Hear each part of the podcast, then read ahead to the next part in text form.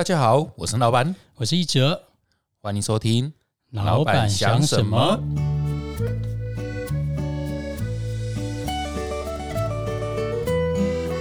这期啊，我们请来了两位特别来宾，一位是大家熟悉的，就是我老婆小拉。Hello，大家好，我是小拉。然后啊，还请来另一个特别来宾，嗯，是该怎么说呢？就是是小拉介绍的。然后，然后这个渊源啊，我今天比较像是一个旁听者，我反而希望说，哎，让小拉一直来好好的访问这位老师这样子。所以我今天偶尔会插嘴，但是我比较像是一个辅助的角色这样子。所以今天的主要访谈反而会是小拉跟一哲来访谈这位老师这样。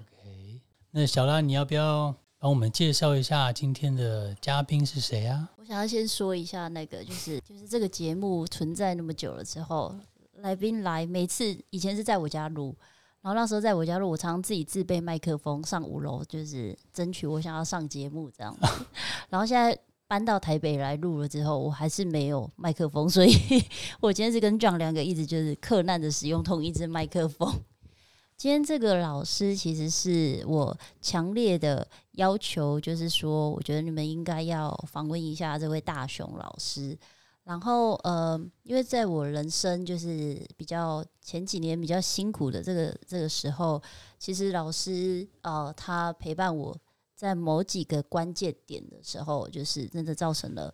对我造成了很大的帮助。然后，呃，我想先请老师介绍一下自己。Hello，老师。Hello，大家好，我是长得像流氓的大雄老师。为什么老师会这么说？是因为我在上一季的节目里面有一有一次，我就跟大家讲说，你知道在台北啊，有一个老师，我真的是，但是你们不要看老师长得很像流氓，但是其实他不是，所以 所以那个是你开始吧？对啊，然后呃，我我每一次我想要介绍人家到老师那边去的时候，其实我都有一个很困扰的问题，就是我不知道该怎么正式讲说老师是在做什么的，因为通常我们认识一个。呃，人他可能会有他的职业，我可能是个工程师，我可能是个医生，我是个律师或是什么的。但是我每次就说，我跟你讲，你一定要去找台北那个那个老师，他是一个呃，我就卡住了，我就说啊，反正你就是去找他就对了啦。所以可不可以请老师好好的告介跟跟我们介绍一下你的这个职业到底叫什么？我的这个职业啊，其实我不知道你有没有发现到我的名片，名片上面我都有写我的经历，但是我也没有特别去强调我是什么职业。我的原原本我是在这个大陆哦念那个中医，然后从这个本科也就是大学生开始，一直念念到。经过这些经历之后，开始就是到处去看病，然后到处去有有参加这种无国界医师啊，或什么其他义诊的团体去看病。然后在那种很偏远的柬埔寨很偏远的贫民区的时候，在义诊的时候，看到一些嗯传说中的这个降头啊、蛊术，但是来的人既然是来给我们看病的。我们就会把它当做是病人来好好看，并不会去审问他一些为什么会得到这些病。然后呢，我们看到这些只有在小说或电影里面看到这疾病的时候，嗯，我们一群这种呃博士生啊、博士毕业的这些算是老师们，其实束手无策。反而是从台湾来的一些我们称为恰卡仙啊。他们也会参加这样义诊团体，然后他们就说他们办法，那我们也当场看着，就是觉得所谓的迷信的方法啦，或是助游科的方法，然后真的就有效。从那个回来以后，我震撼很大，我就去去去找人学道法。那时候我心中偶像是林正英，然后呃，想要变成像那样的这种正气凛然的老师，然后学着在拜。这个学道法学这个过程啊，就接触到了这个宗教系，就去去念这个宗教研究所。然后，所以严格来讲，我现在算是研究所的这个硕士生，哦，硕士生。呃，整体在这个过程中，我发现疾病是我们生命中不可避掉的一环。但是，疾病这个面向其实反映我们人在这个世界上对于内在的身心灵跟对外在大千世界，呃，安排的不够稳当，或者是认知的错误，就会产生许多的困扰在我们身上的一个实相。所以，如果真的要说的话，我的职业比较像唐代那个时候的道士，他比较像是给予人生一种跳脱现在社会结构的观点，去观察你生命实相的样态，在解决你真实的问题。那我的工作大部分是这样，所以会解决身体人家的病痛啊、酸痛这一类的。但是我后来就在接触这个宗教研究以后，就发现许多人的身体的疾病，其实是反从心理反映出来的一个实相。所以我最常说一句话，就是身体是灵魂。刚刚老师一讲，就讲到唐代去了。我我第一次听到可以可以连接到这么远的一个一个脉络。呃，老师，你可以再多说一点吗？那个。你说唐代的道士，那个唐代，他背后如果有一些精神，有一些那个年代特别在意的价值或世界观的话，那那个像是什么什么样子啊？好，我会讲到唐代的套道士哦，就是，还是要从我在这个学校里面讲起。那我学校里面的这个每间医学院里面都会摆一个铜像哦。那我我经历的学校里面的。铜像有这个李时珍，嗯，有孙思邈，还有一个叫做这个《伤伤寒论》写的这个叫张仲景，这三个分为在是我求学时代的精神偶像，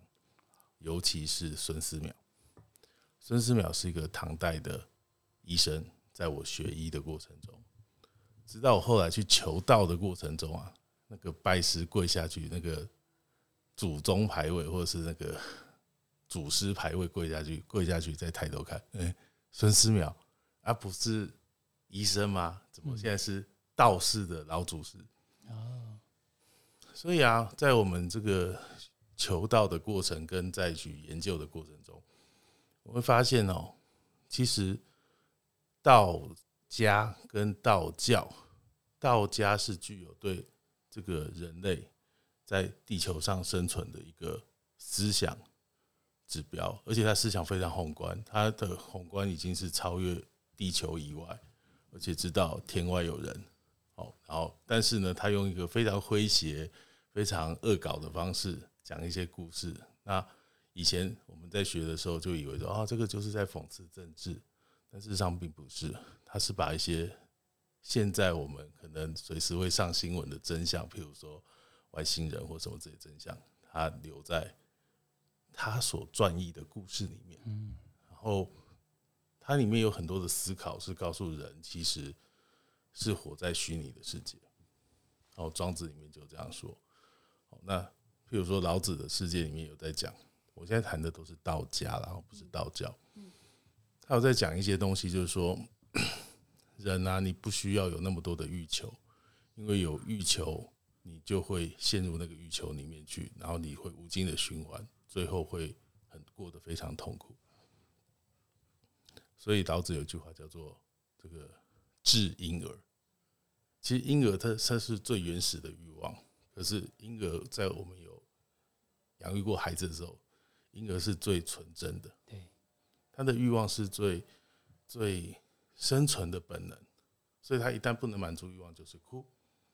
但是呢？一旦欲望被满足，他就笑得很开心，笑到你都会融化掉。道家的概念就是这样，它就是返璞归真，返璞归真。然后呢，我们在这个道家奉行的过程中，最后在不同的文化跟地域产生不同的人文教育的时候，不同的圣者就会讲出不同的宗教概念来包含这些教育理念，教化这些人。最后才产生的道教，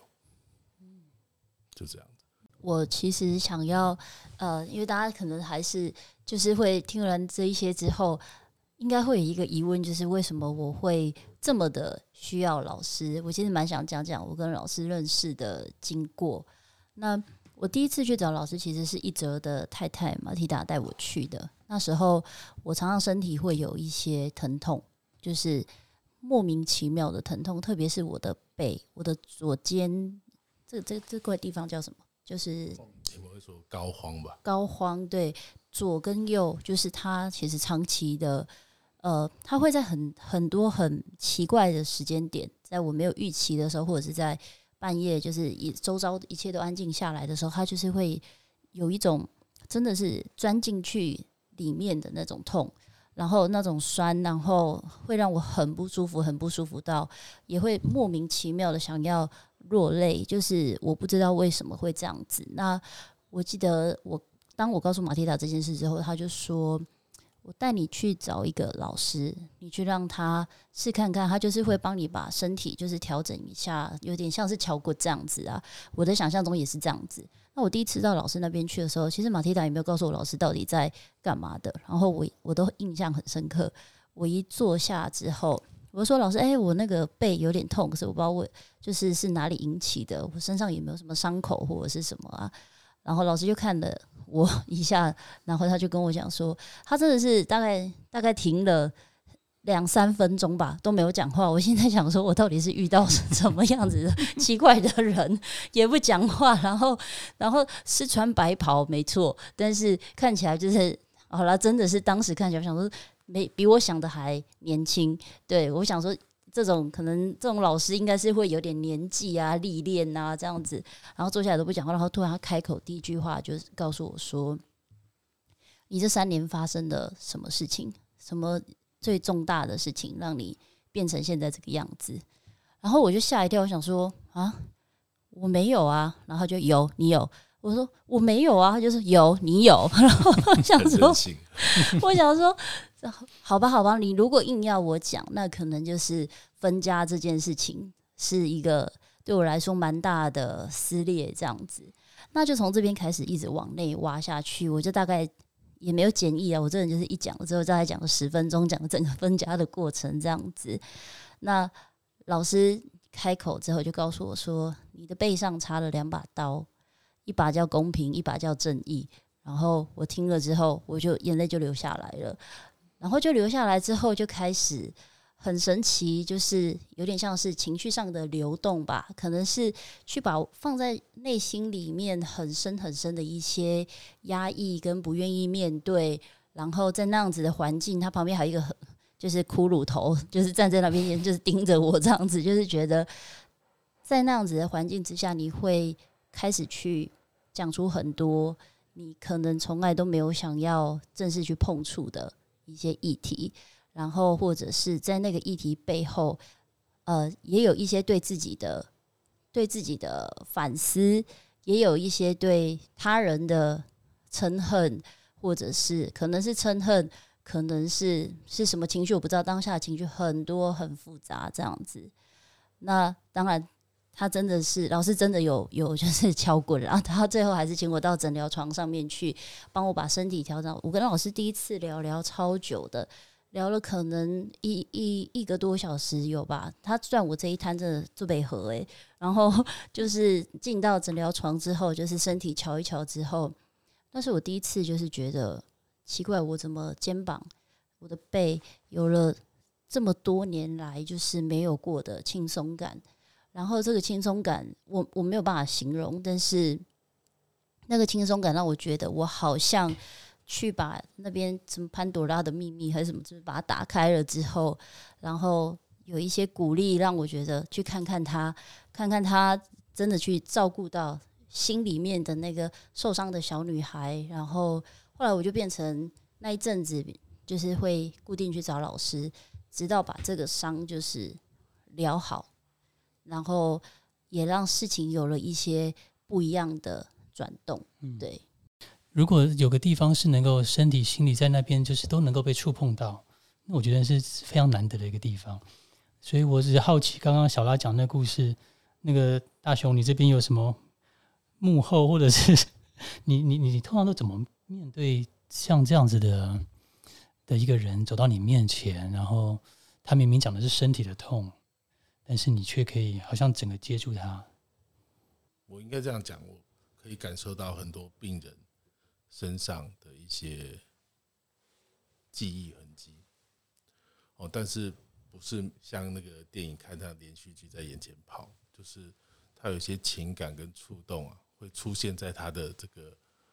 呃语言里面。他有许多的情感哦，会在他表达的语言当中泄露出他自己内心深处的一些呼救，应该是呼救。所以我常跟我太太讲，就是说他的灵魂在跟我呼救，所以我一定会想办法帮他。但是有些人他们不会让灵魂呼救，他们会很骄傲的，就是展示他自己伤痕累累的成功。但是呢，他的内心就会很怅然，所以他来这边会想要得到一些东西，但是他只想留下金钱结束这些事情。那只要是，嗯，譬如说，我问问你两三次，你都说没有，对不对？最后你还是坚持没有的话，我就不会再讲下去。嗯，那这是一种，也许是上天赋予我的一种能力吧。所以呢，我会在这个学术里面找许多的大家来自支持我对于这份感觉的诠释，以及这个人在主体意识。建构的过程，哦，我许许许用许多大家的方法来去替各位做潜意识下的分析，大概是这个样子。所以我本身不能做任何的预设，我今天会看到谁或什么之类的。那我自己本心其实还蛮重的，比如说，如果今天我知道张惠妹要来给我看，我可能就是没办法把持住那个样子。所以，呃，原则上我倒会让自己先。在一个归零的状态，或者是呈现镜面的状态。嗯，所以这个人坐在我面前的时候，他在我内心会反射出一些声音或者是一些讯息的时候，我就很容易捕捉得到。那这是我的特质吧？老师啊，我好奇一件事哦，我去过你那边几次哈，然后我发现。在最后，你会就是说把我们的脊椎做所谓的顺位吗？我不知道那个那个名词是什么或动词是什么，就是啊弯翘翘哎这样子哈。那感觉回家，我回家我每天都打坐习惯，感觉好像那天我去了你家呃之后回家，哎胸口变顺了，好像能能量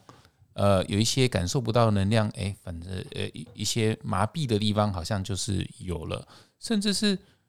事情好像也变顺了，我不知道这是不是错觉，还是巧合，还是呃，我不知道这个是不是根本没有医学呃科学可以去佐证这件事情。但是好像感觉就是这可能从唐朝还是从古代就传流流传下来的东西，是不是还有很多东西是科学无法证明的东西？太多的未知或不可知的东西啊。嗯，严格来说哈。我们从这个角度去切这件事情，我们必须要考量一些东西，就是还是要先声明哦，我并不能，我在台湾不是医师，啊，不是医师，哦，所以我做的呢技巧是手法的技巧，对你与你的脊椎骨或其他的骨骨头关节做松动术而已，就很单纯的、很轻微的松动术。松动术确实，一旦松动开来以后，身体会得到一些舒畅的感觉。但如果从中医的角度来讲呢，这个脊椎啊是人的阳脉之海，哦，阳脉之海。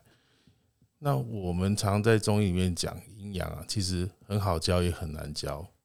那有些很厉害老师，他们就这么教的哦。你看得到的，在中医里面，你看得到的。肉体上面的东西都叫做阴，但是呢，你看不到东西就叫阳，是这样很难理解，对不对？相反，好，譬如说我一只手，你看得到手，它会动，可是我这只手有多大力气你不知道，你一定要被握到才知道。OK，我身体健康的时候能够产生的握力有多少，就表示我的阳气有多少。但是我身体不健康或阳气虚弱的时候，我的同样的手，这个阴是存在的。那我要握，握不出那个力气的时候，就阳就变虚了。那反过来，如果这只手一直在动，一直在动，动到后面它又累又酸，我也产生不了，那就是阴虚的力量。所以在回到我们的脊椎的从从这个角度去理解阴阳的时候啊，脊椎的状况就是你的骨头被限制住了，它的阳就散发不开来。所以它被做一些松动以后，让这个阴变得比较柔顺、舒服的状况，或是正确的位置上的时候，那个阳的功能才能完全的展现出来。对，当然这个阴在往里面讲，就我们里面身体有五脏六腑，五脏六腑跟情绪有关系，所以这个是真正身体内部你肉眼看不到的阴，但却是实质存在的阴。这个阴一旦被你的情绪给限制住的时候，它就会限制住你对于外展现出来的阳，嗯，所以我可以从这样阴阳之别的差差异性来去从常理来去判断你可能发生了什么事情，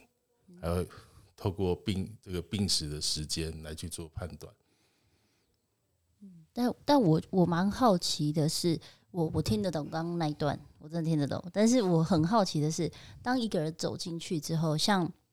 我去了第二次还第三次之后，我就把 John 带去了。然后 John 就是呃在旁边听着我说话，然后我我就跟老师说：“老师，他也去，他也一起上来，他也想要看这样子。”老师就盯着他说：“他没有问题啊。”然后我就说：“啊，对啊，他没有任何问题啊，你甚至没有碰触到他，然后你只是眼睛看着他，然后他他就你就说。”我就说，那他不用悄悄诶，还是什么嘛？因为我想说，我都上台北了，这样我觉得有阿上让贪小便宜的心态这样子。然后他就老师再一次看着他，就说他真的没有问题。然后这样自己也说，对啊，我也觉得我状态还蛮好的。就是这是天分吗？就是这是有天分才有办法达到这样子吗？就是你光是看着一个人，你就知道他的状态，他的人生就是应该看不到人生了，这就是他的状态的模样。嗯。这是一种练习啦，也许就是有一句话叫“人老成精”啊，或者就是说，你你在看待这个人的时候，他并不怕你去试探他，或者是用眼神去穿透他，然后他回应过来的精神的状况也是非常的稳定哦。我们可以看，如果在一些比较这个晚上哦。也许在西门町那附近，有些人你多看他两眼，他就会对你叫嚣了。嗯，那个基本上他精神就不稳定。对，所以一般正常就是他有疾病要看他来看你的时候，你一看他，他就想要告诉你疾病的问题。然后再来，如果说他自己不知道自己有问题，那你可以从中医的望闻问切、观言察色里面去看他有什么问题。但是我看到 John 就是。整个是非常平稳的，然后我我就是想问你，就是那一次掉下来是闭关的，是是去内关前还是内关后啊？内关后的第一次，对对，所以如果是内关前来，我可能就会觉得他有状况。哦，对，因为其实讲到这个啊，很神奇，就是呃，我这样第一次内关回来的时候，我们其实我们两个之间有很大的争吵，那个争吵是他让我变得就是。我其实不知道什么是内观，但是他那种对内观狂热的样子，我一开始就是觉得你到底是加入什么邪教还是什么，就是很讨厌，很讨厌。然后其实也是说真的，那个关键的钥匙是在老师那边。我是我去的那边之后，刚好也是我自己在进行老师那边的算是疗程就对了。然后老师就反正意思大概就是说，就是我的心应该其实是要开放的去看这样子的事件。然后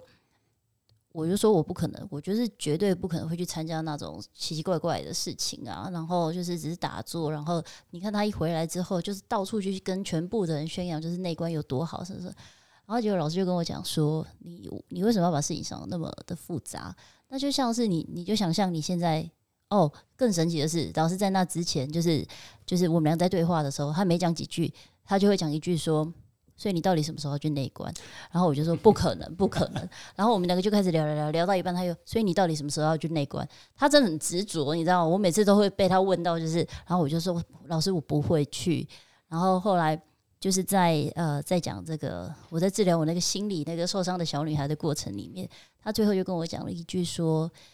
你为什么要想那么复杂？你就想象你现在手上有两张随便啦，六福村还是迪士尼的门票好了，你现在有这么一张门票在你手上了，那你就当成你到游乐园里面去，然后你就是去玩个十天，十天过后会发生什么事，就是也不知道，那也没有，也就是也不会有好或坏或什么，我就只是出去玩而已。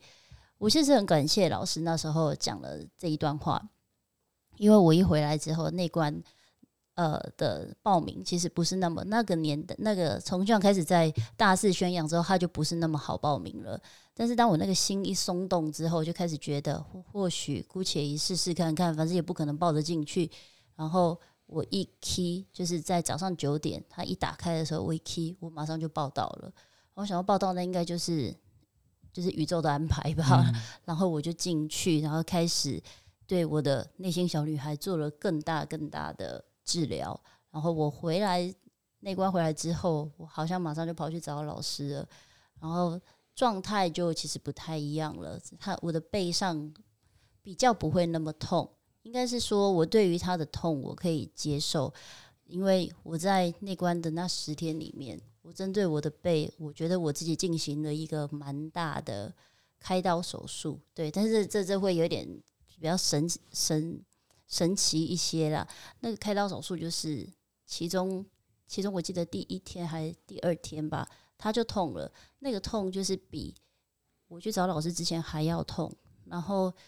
它里面就是讲说叫我观察那些痛苦，这样子就是那个痛，我就一直专注在我的背上。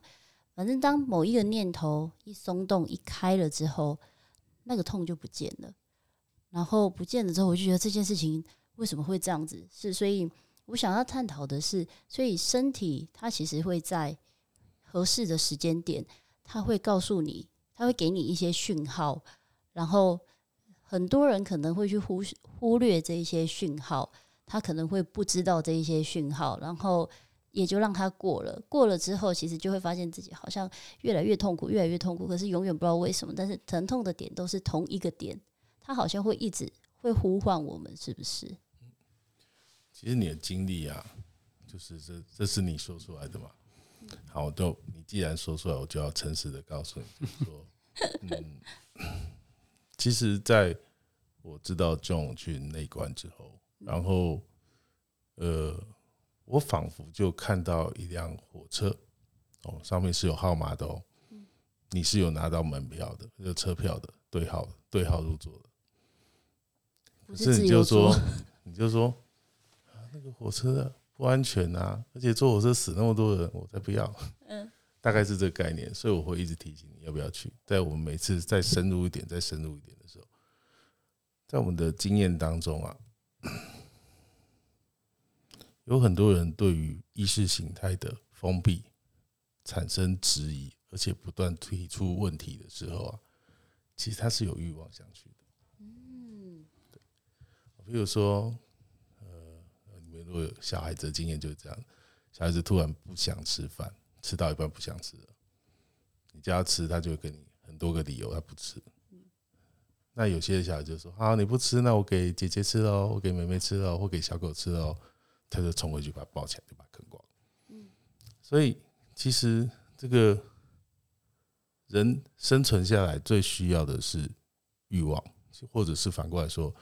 人要有欲望才有办法生存的。多才多姿，可是很多人呢，在我们现代社会里面被教育，就是要对抗欲望、抵制欲望、战胜欲望，你才有可能成为圣人。在这样的之这样的教育之下，我们就会很好被操控。对，那内观呢，就是很单纯，内观就是叫你回去往里面看你自己所发生的所有的。情绪感受，它是源自于哪里出现的？那我的我在我看诊的过程中，也会遇到类似像这样的事情。我也许丢一个问题，他在回复我的时候，其实不是问题的本身，而是他自己内在对于问题的意识形态的抗争。那你就知道有事，那就可以开始往那个方向挖下去。这是一个技巧，这是一个技巧。但是我通常。不是出自于利益啊，或者是说帮人的概念，我确实就是在我的灵魂感知到他的灵魂在呼救的时候，我才会尝试做这件事情。嗯那第一次我跟你会谈的时候，其实讲三个多小时了，对，我记得三个多小时真的，很久很久。然后三个多小时之后，所以基本上就是我都会觉得有缘分的人来到我这里的时候啊，我心里有底。为什么？因为原本有安排好的人都会自己取消掉，哦，所以你那边后面有两个人，其实他自己取消掉，在那一天，太神奇了。嗯，也许那个地方就是有这样的安排吧。对，但是我们不会特别再去收什么钱或什么之类的，就是那是一个，既然发自于本能，那我们就会去可以帮助他人的话，我们就尽量帮助他人，大概就这个概念。因为后来啊，呃，我带 John 去了好几次，他他就是跟一哲一样，就是永远被退货的那个，就是 老师我哪里哪里，他说你你你没事，你 OK，老师我在那，你没事，你 OK，就是，可是一直到最后这一次，就是我觉得可以请 John 分享一下这个，我也觉得蛮酷的，说真的，就一个月前了哈，现在快转到一个月前，然后呃那一次啊是我在台南，然后跟就是会计师吃个饭啊，喝了一点中午的一些啤酒这样子，可能有气泡的这样啤酒，然后就突然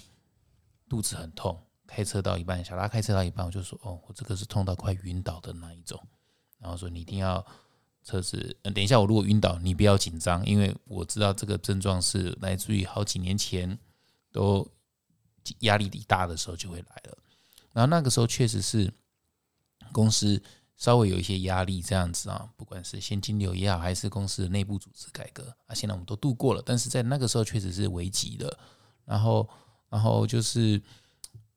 我我我也不知道为什么，所以就就真的就是快晕倒，甚至小拉还要。像是有点扛着我去公共厕所，还帮我把那个裤子脱下，还帮我擦屁股这样子，然后就真的痛苦到这么程度，但是完全没有力气了。那所以隔了几天后，就刚好到台北，然后我也没有跟老师讲这些事情，老师就看着我的眼睛，他看到他他也是跟我吃吃个一起吃便当，他突然看到我眼睛就一句话说：“你怎么这么累啊？”哦，我就觉得，哎，我不知道他怎么看得出来，然后。我不知道该说什么，我就说有吗？然后他就说：“对你怎么这么累啊？到底发生了什么事？”然后我就跟他说我的一些自责，所谓的自责就是我我对于我把这个左研院啊花了那么多钱，然后然后啊超出自己的的的想象的钱呢，是超出自己能力，我觉得让自己公司陷入这么大的财务危机，在当时这样子，那。我觉得我很自责，我觉得怎么怎么不应该花那么多钱的啊？应该是预算的一半而已，怎么的花超了三倍这样子？老师就跟我讲一句话说，不能自责，应该是说，应该说没有人能够预见未来这件事情啊。然后这他就给我好几十颗那种黑色的丸子，我不知道那是什么东西，那个我也很好奇，那个是什么东西，还给我吃了十几颗这样。啊，结果当然当然之后就好了，所以我两个问题，一个是那个丸子是什么东西，啊，第二个就是说这个当然这个这个对话对出来以后，哎，我我好像讲出了内心，好像光是说话把这个东西给宣泄出来，然后有这个就是说不要自责自己这件事情以后，我我之后就真的状况好很多了。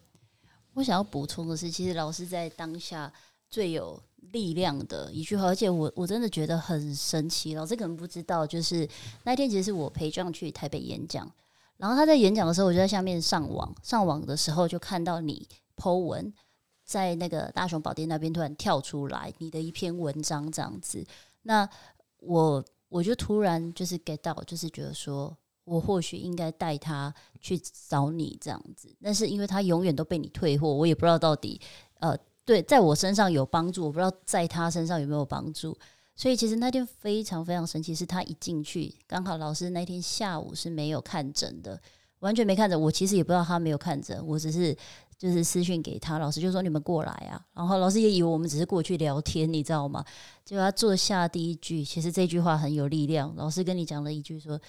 你怎么了？你怎么那么累？你怎么会离？是什么让你离开了内观的状态？你还记得吗？”对这句话出来的时候，我就开始起鸡皮疙瘩了。对，因为我没有意识到这样离开了那个平稳的状态了。对啊，然后而且我第二个羡慕的是，我来找老师那么久，我都没有吃过他发的什么什么 那个小药丸那个东西。我们如果延续刚刚在讲这个阴阳的状态在身体上面，就像他经历了一件事情，他一直在用力的盯着那个羊，展现他的力气跟 power，但他他的身体是阴嘛，就会累，然后就会虚弱，虚弱到没办法撑到那个强度的时候，他内心会动摇，甚至会怀疑。所以在那个在眼神上就看得出来，所以我才问那个问题，因为。内观过的人，或是对于自己了解的人，是不会有那样眼神的，会有怀疑自己的眼神，不太会有。那小药王也没有什么，那个就是我请我学生自己做的这个六味地黄丸，它就是专门补阴的东西。对。那为什么强调是学生自己做？就是我的学生他在高雄，好，他有一个药房，那他们家就是有。气作小农专门制造一个东西叫九蒸九晒的地黄，那学生会卖老师便宜一点，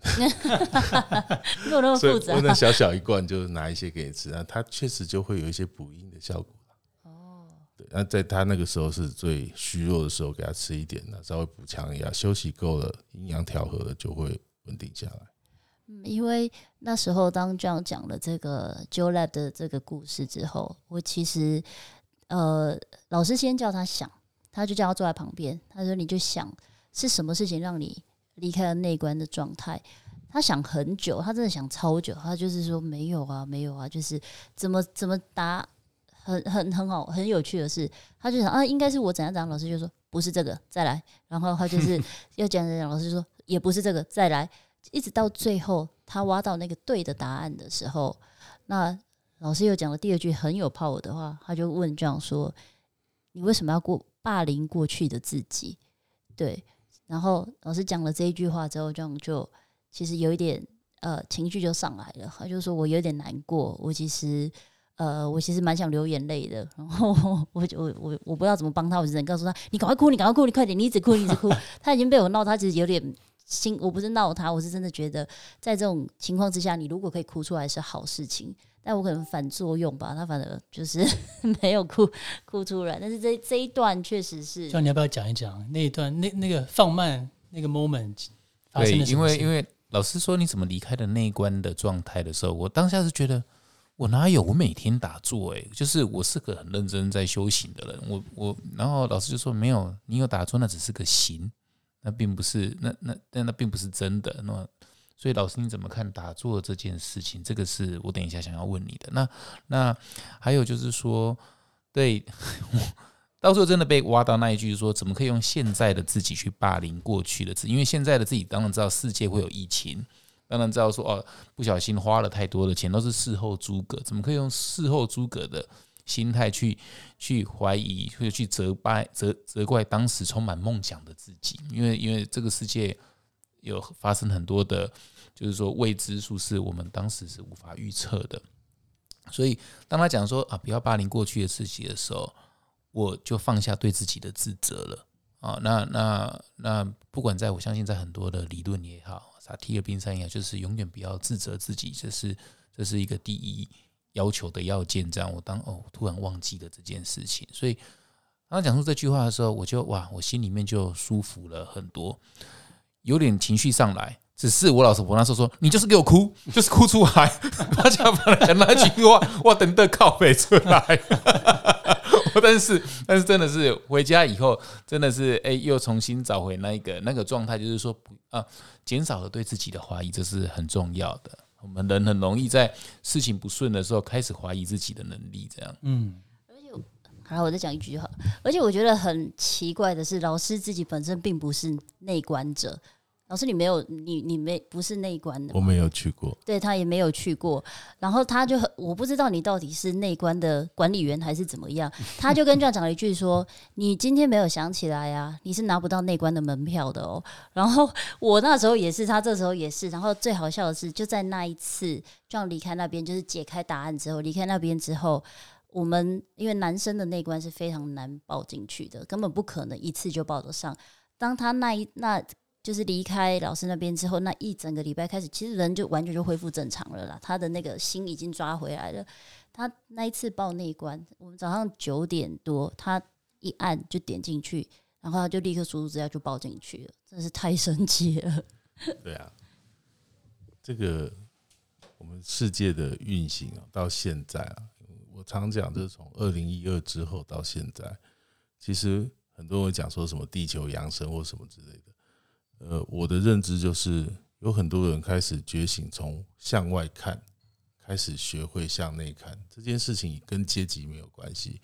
跟你是否愿意敞开心胸，接受你自己的过去、现在跟未来有关。所以，当你在内观过后，然后离开了内观的状态，你们现在就可以去理解，就是所谓的修行，并不是一种肢体上的行为。就像我刚刚讲说，灵身体是灵魂的舞台，所以你可能需要一个很平静的舞台，比如说静静的坐着，让你的你的意识回到，或者是说你的你回回过来看你自己内在是在什么样状态，同时你能不能接受它，然后能够接受它之后，我常常讲说，能够看见你不喜欢是不是？不喜欢就改啊，那你喜欢的。那就让它变更好，但是比较可惜的就是，许多人他会往外看，他觉得其实我这样还不错，那他就没有办法提升，所以他在内观的状态，那个平稳、心境平稳、思想会往内看，也会往外看的概念，变成他只往外看，不敢往内看，因为他正在自责自己嘛，所以他就会呈现一个不在那个位置上的状态。那所以我才说，你已经有经过内观的训练，然后你如果要在这个时候再报内观，你一定报不进去。很奇怪，是这个世界上的安排就是这个样。至于你说打坐这件事情哦，过去的宗教会在不同的地方哦做不一样的教义，哦，当然也会有不同的延伸。像我昨天在上课，有同学就问说。那佛教里面讲的这个七脉轮、中脉，哦，那跟这个道教讲的这个十二经络、十四正经是不一样的哦。我不觉得，只是他的论述方法不一样。我给他举个例子，就是台湾有台铁跟高铁，你不能说台铁比较快，所以我们把高铁都废掉，不是这个概念。那回到这个打坐的概念，就是说，当你有足够的时间。但是你对于自己的认知还不够时候，你必须要一个静下来的动作，让你身心都回到极度静的状况下，它会回到一个萌动的动的概念。那时候动已经摆脱身体的桎梏的时候，看东西会变得比较清楚。嗯，这是我们在称为的一种状态。那对于内心，相对于世界的互动，它必须要到那种。清新萌动的状态的时候，很多事情会看得非常非常非常清楚。那在这种清楚的状况下，你再看自己的世界跟这个身边周遭的大千世界互动，就会有一个更高维度的看法。那你的做法就会相对较为有智慧。就这样子。老师，刚你讲到这些内容的时候，包括你前面讲到，比如说面对那个欲望，就不要去否认这些欲望，去面对那欲望。以及后面的内容，我觉得好像很多的背后都是跟自己更连接在一起，跟自己连接，包括也包括你刚刚讲那个那个打坐的时候的那个状态。有的时候你打坐之后可能只有形，但就然后你可能没有觉察到那些真正发生了，但是你却你没有意识到去面对的东西。那我觉得这跟呃，譬如说在在做内观或做萨提尔等等的。都讲的东西都都是用不同的方式在讲一样的东西。那我好奇的是，那老师你自己呢？因为我觉得，就就像刚刚这样的例子，他他他是我真的看过做内做内观静坐最认真的人。但即使即使这样，有的时候我们还是会忽略了一些可能我们正在防卫的情绪状态。那那平常对我我好奇，那那这个东西我们可以还可以，我们需要多留意什么吗？让自己能够能够更更有意识的在觉察的时候，是可以更靠近那些我们会不会在防卫，会不会是在在逃避？那如如果我自己的，如果我自己刚刚听到这样的故事，我会想到的是，嗯，可能就要就要去问问自己，说有没有一些难过的情绪。悲伤的、有压力的，我甚至不是问说有没有，而是问说如果有，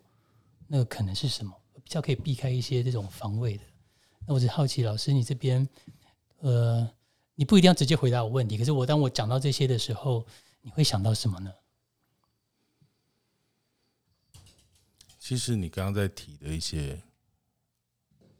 名词哦，比如说防卫啊、避开啊，其实都是内观里面。需要去看到的事情，你想要逃避它，或者是做什么事情，不要让这件事情发生。那有你本身就对我刚刚讲这件事情已经有感觉，而且你心里已经有答案，可是你不希望它发生，嗯，所以你才会选选择做避开这件事情。可是这个社会文化教会我们的，就是先学会避开。那我们在学的概念当中啊，在学习的过程里面，他就告诉我们，人是海德格告诉我们，人是向死的前进嘛，对不对？所以呢，你只会永远活在即将发生的未来，过去的事情会成为你的经验。可是你经历的过去呢，你却用你过去的经验来审视你的未来会不会发生危险？其实那是不太。具有智慧的行为，除非你的人生都没有改变。我今天走到这条路会跌倒，每一次我走的都在同一个地方跌倒，表示你这个人不会吸收教训。可是你吸收的教训是拿过去来显示未来的时候，这条路也会变了。所以你想避开的时候，其实它已经改变了。又或者说你想避开，是想避开过去你生命中的痛苦，而不是不一定是未来会发生的事情。可是，当你选择避开的时候，这一条未来已经不会发生。所以，我们去内观的时候要去做，其实就是要去看到，就像你说的，反正就要去看到是，你为什么要避开？你在害怕什么？你为什么想要不要让这件事情发生？即便它可能一定就一定要发生，你为什么不希望它发生？你不想面对的是什么？内观的时候会看到这些东西，就像你说的，小戴刚刚讲到这个公平正义的两把刀，对不对？这两把刀不是一个实质出现在我眼前，而是他的语言当中不断在告诉自己，其实我应该怎样，或他们应该怎样，所以他们没有怎么样，所以我就应该要不怎么样。这个过程中，在阐述的他对于家族里面的利益行为的。分配不均或不公，有极度的抗拒，但他抗拒的是在他这个角色，但其他角色没有遇到这件事情的时候，他们就不会觉得不公平。所以，所谓的我说他背上那两把刀，是他自己可怜自己，同时愤恨他人的一种最有效的武器，然后插在自己身上。你说，你看我多可怜。哦，那我我我很辛苦，你们都没有感受到，所以他又很生气，因为这些人就是都看不到他这两把刀嘛，所以他就会他就会觉得很难过，甚至会背痛，很多地方痛。但是当他去内观之后，对这两把刀痛又在跑出来之后，他开始去观察这个痛，然后看这个痛的时候，会有一些意象跑出来，或是这个痛它连接的什么东西，就不小心就被抽出来，他看到。他就开始要去思考，为什么我会看到这个，然后看的时候可能会很难过，或者是觉得很痛心，那你为什么会痛？啊，他这些为什么为什么都是自己在心里面才有答案的。那你想得开的呢？那一关就过了，那那把刀就对你来讲没有意义。说，然后那时候我记得我跟他在还没内关之前，我跟他讲，就是你不觉得公平跟正义这件事情都是有钱人、有权势的人才在讲的吗？弱势的人没有什么公平跟正义可言，他们的公平正义不会被听到，所以很高兴他们去内观。哦，那内观能够看到一些在这个社会体制之下真实的自己。对，啊，就这个回应你刚刚在问的那个问题，就是需不需要去注意什么？没有，内观就是很清楚、很直白的看到自己是什么样子，你有多么不能够接受你自己。嗯或许这也可以解释为什么内观中心的女性学员大概是三倍，跟男性比起来，可能是现在的这个所谓的社会文化，还有所谓的不公平这件事情，可能真的是压压抑了这一群啊、就是女性族群呢、可能真的太久太久了，观察到的一件事。我们要来谈这件事情吗？可以啊。可以，可是可能要就是我们留卖一个关子，对，今天已经有一些很多很宝贵的故事在这边，那我们休息一下，那待会继续聊下一集的内容，好好不好，OK。？OK，谢谢大家今天的收听，我们下集见，拜拜。请继续给我们五星评论哦，这样我们的排名可以排到更前面，给更多人听到，以及透过留言来跟我们持续的对话，